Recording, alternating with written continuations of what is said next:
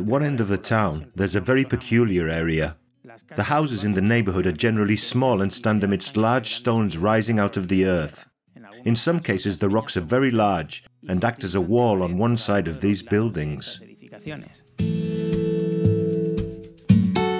Tourism in Villamesías. Smart tourist signs in audio format. The Kabil.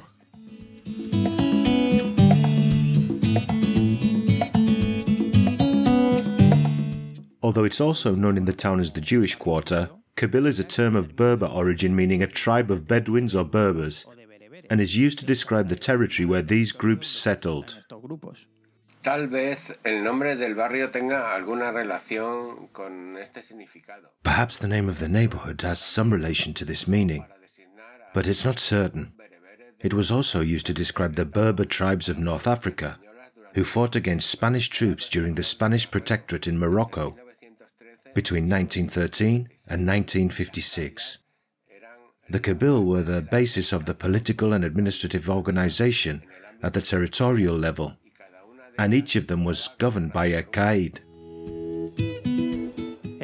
The neighborhood seems to have been built very quickly, on the outskirts, a little outside the town.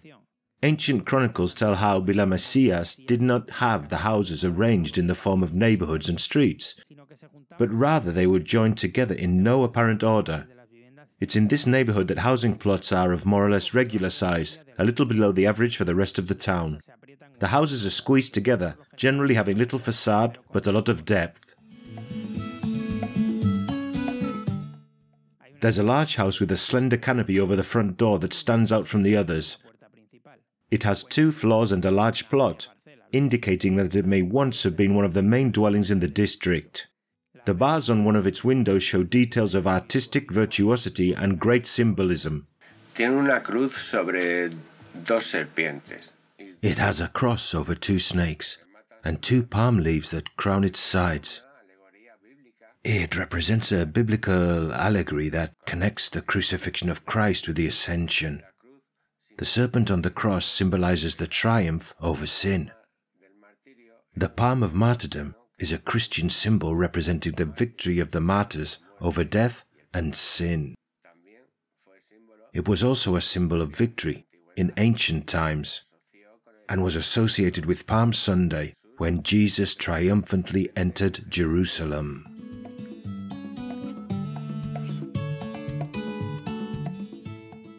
In the rocks between the walls of the houses, we find marks of the passage of men centuries ago.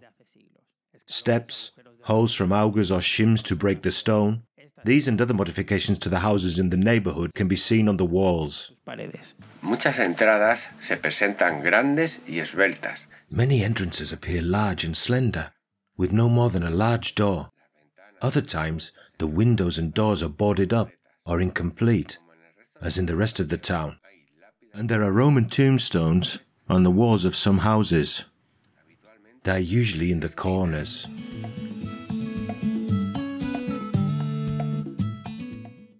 The designs in many corners are striking due to their archaic forms, thick volumes, and beauty.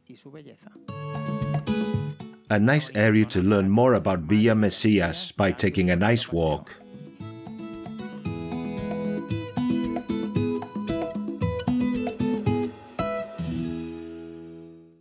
A production for Radio Viajera, financed within the framework of the Project for the Development of Smart Villages of the Government of Extremadura and the European Union, with the collaboration of Roots Around Extremadura and the support of Villamesías Town Council.